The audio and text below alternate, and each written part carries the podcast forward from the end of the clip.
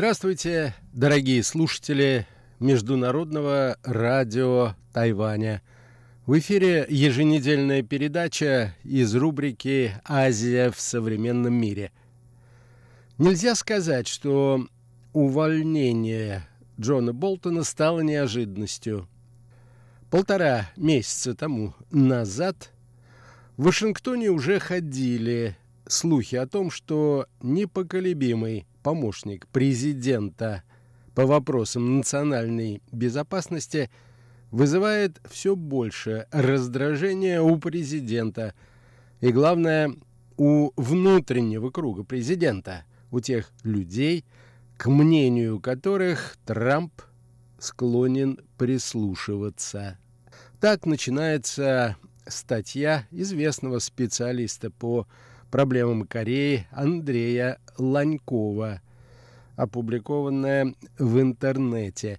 Сегодня, дорогие друзья, я хотел бы познакомить вас с выдержками из этой интересной публикации. А тему сегодняшней передачи я решил назвать так «Американо-северокорейские отношения в эпоху после Джона Болтона».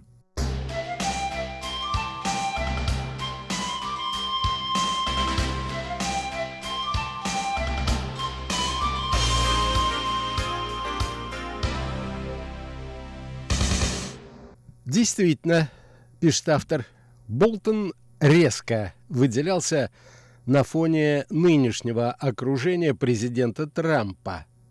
В первую очередь тем, что он являлся человеком с принципами, который пошел на госслужбу в первую очередь для того, чтобы эти принципы проводить в жизнь, не кланяясь перед начальством – и не задумываясь о перспективах личного продвижения. Болтон является самым ястребимым из всех патентованных вашингтонских ястребов. Не мое дело гадать о том, как скажется отставка Болтона на политике США в целом.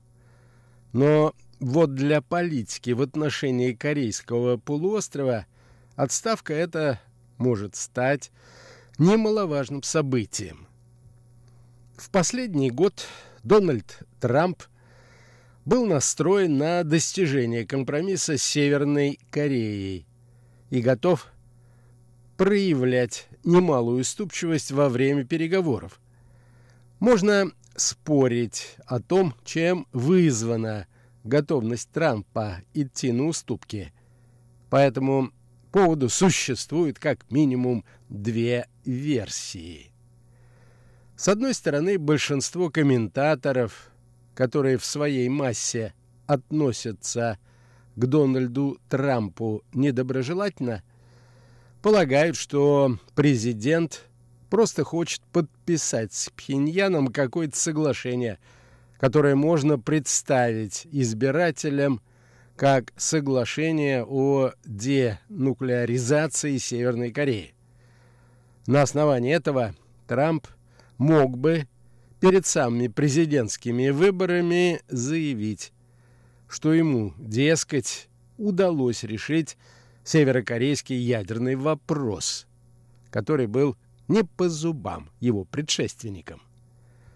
Понятно, что такое заявление, мягко говоря, – не соответствовало бы действительности. Северокорейская сторона готова только на замораживание или в самом крайнем случае на незначительное сокращение своего ядерного потенциала. Так что при любом реалистически мыслимом варианте компромиссного соглашения в распоряжении Пхеньяна – останутся десятки ядерных зарядов, часть производственных мощностей, которые позволят изготовлять новые заряды, и, наконец, средства доставки этих зарядов.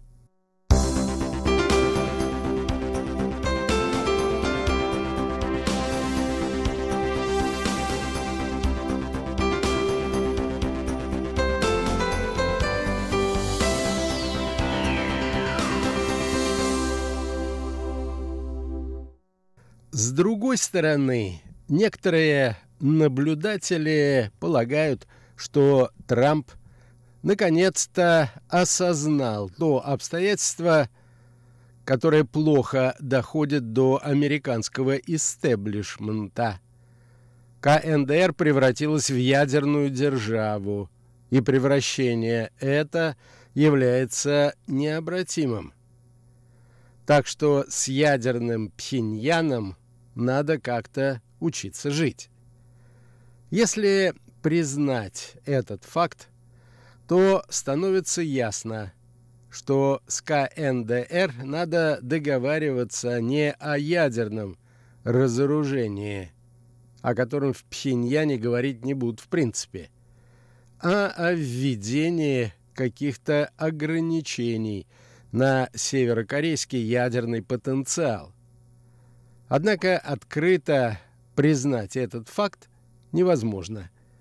И все переговоры о контроле над вооружениями будут по-прежнему формально подаваться публике как переговоры о ядерном разоружении Северной Кореи. В таком случае компромисс, которого хочет добиться президент Трамп, имеет смысл в качестве первого шага на пути к созданию режима ограничения ядерных вооружений на Корейском полуострове. Однако оба указанных выше подхода были неприемлемы для бескомпромиссного Болтона.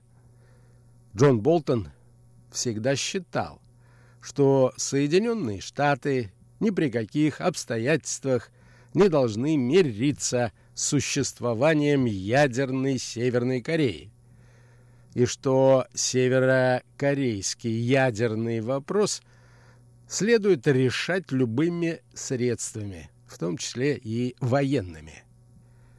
Объективно говоря, в распоряжении Соединенных Штатов уже давно нет средств, с помощью которых они бы могли заставить КНДР отказаться от ядерного оружия.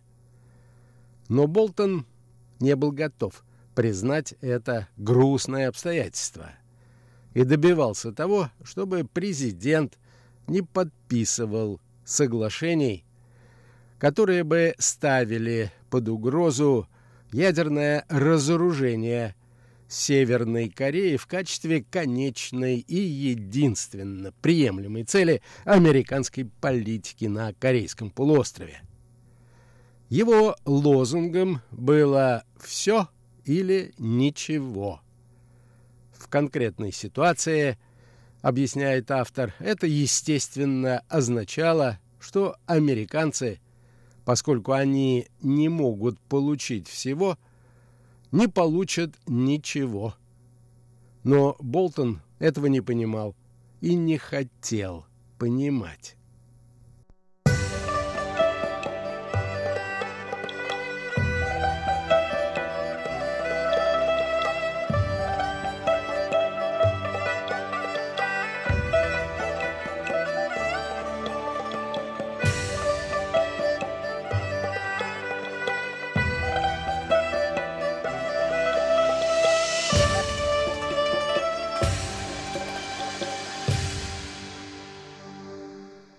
Во время американо-северокорейского саммита в Ханое, продолжает Андрей Ланьков, в феврале этого года именно Болтон сыграл немалую роль в том, что американская сторона отвергла предложение Пхеньяна. КНДР тогда предложила закрыть исследовательский центр по производству ядерного оружия в Йонбёне – в обмен на полное снятие экономических санкций. Если бы американцы тогда согласились на это предложение, это означало бы, что Северная Корея отказывается от всей плутониевой программы.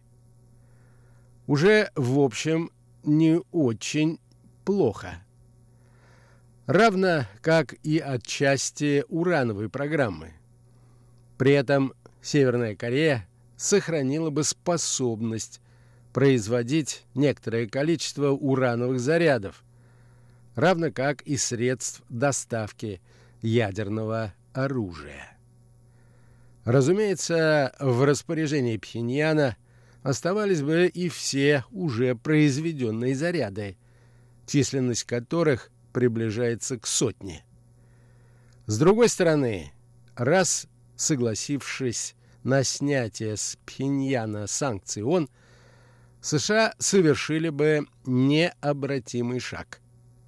В нынешних условиях очевидно, что ни Китай, ни Россия, которые в 2016-17 годах в целом поддерживали позицию США по Северной Корее, согласятся сейчас поддержать отмену санкций.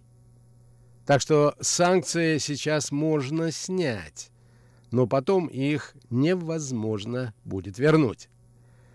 Поэтому соглашение, которое в Ханое представляли бы временным, скорее всего, стало бы постоянным. Неясно при этом, готов ли был Трамп в Ханое согласиться на такой компромисс. Против резко выступил Болтон и его окружение – равно как и большинство американских экспертов по ядерной дипломатии. Эти люди сочли, что северокорейские условия неприемлемы. В чем-то их можно понять.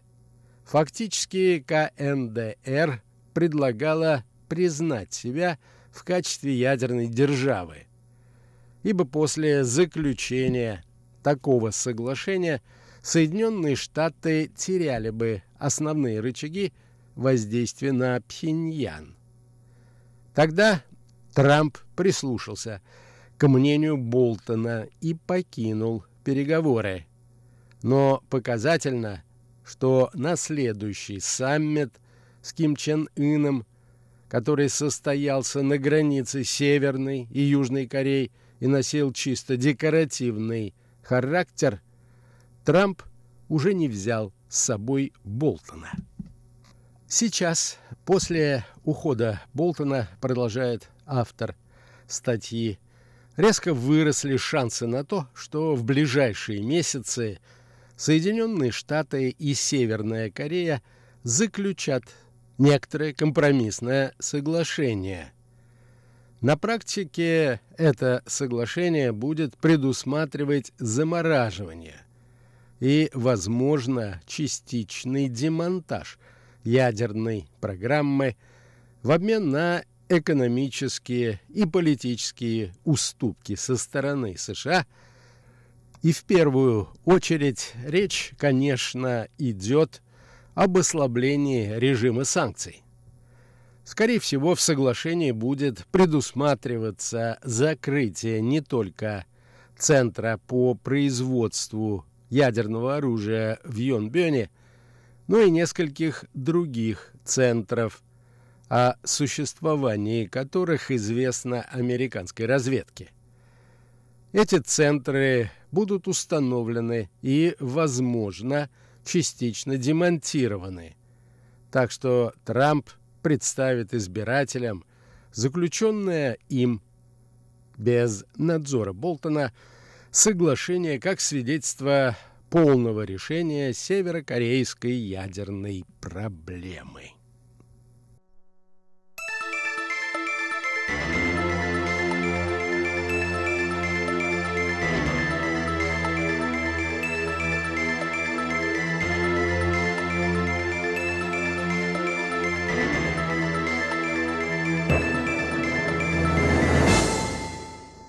Понятно, продолжает автор, что подобное соглашение на практике приблизит Соединенные Штаты не к решению северокорейской ядерной проблемы, а к признанию КНДР в качестве де-факто ядерной державы. Понятно и то, что американские правые, те из них, кто понимают ситуацию, и не испытывают причин демонстрировать преданность Трампу, выступит против. Не понравится оно и демократам, просто в силу того, что его подписал ненавистный им Дональд Трамп. Однако, возможно, наблюдателей должно волновать другое. Как подобный компромисс, который стал выглядеть куда более достижимым после ухода Болтона, повлияет на интересы России и иных стран этого региона.